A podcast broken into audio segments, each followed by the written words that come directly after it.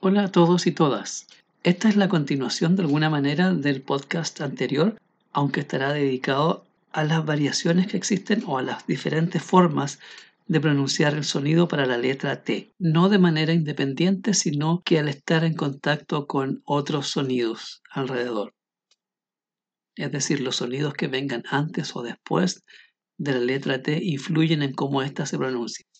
Esto sucede habitualmente cuando hablamos de manera rápida y fluida.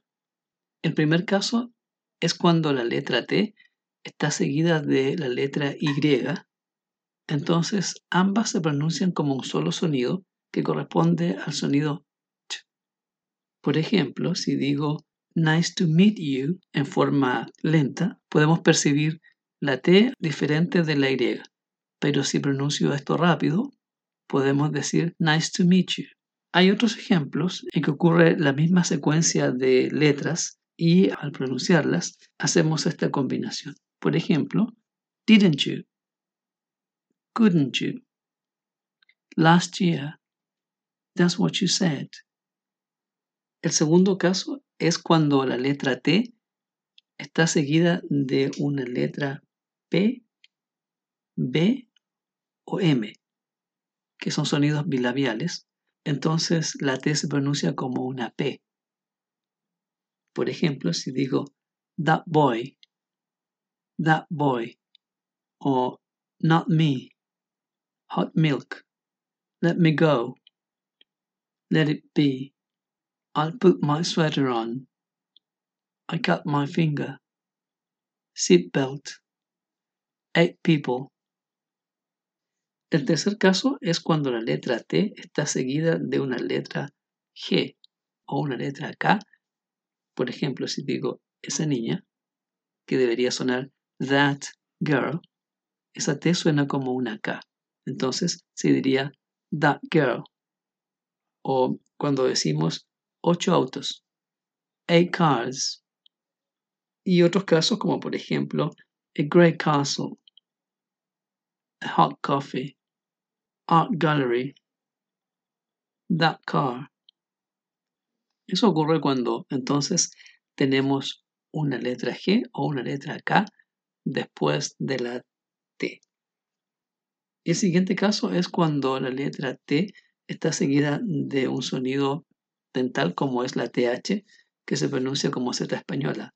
Por ejemplo, la palabra 30 se pronuncia 30. Si digo alrededor de 30, digo about 30. Entonces, esa T de about no suena como T, sino que la lengua toca los dientes para preparar el siguiente sonido que se produce entonces de esa manera. Algo similar ocurre con el fenómeno que se llama articulación incompleta, que es cuando existen dos sonidos alveolares juntos. Cuando una palabra termina en una letra T la siguiente comienza en una letra T, se pronuncia la segunda solamente. La primera no suena, sino que el hablante prepara ese sonido, articula ese sonido, pero se pronuncia la segunda. Por ejemplo, si digo alrededor de 10, digo about 10. No es about 10.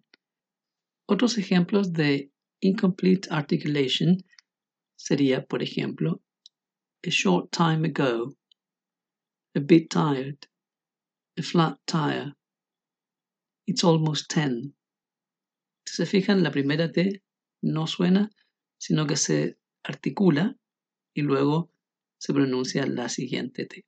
Otro caso es lo que se conoce como glottal stop, que es cuando las cuerdas vocales se cierran y no hay producción de sonido en ese momento, como por ejemplo cuando uno dice la palabra montaña, que es mountain, muchos hablantes pronuncian la T cerrando las cuerdas vocales y no suena la T, por ejemplo, mountain, mountain, o la palabra algodón, cotton, es cotton. También se encuentra en la palabra button, botón. Estas son todas las formas en que se puede pronunciar la letra T en inglés. El próximo podcast estará dedicado a las formas de pronunciar la letra D. Hasta el próximo episodio.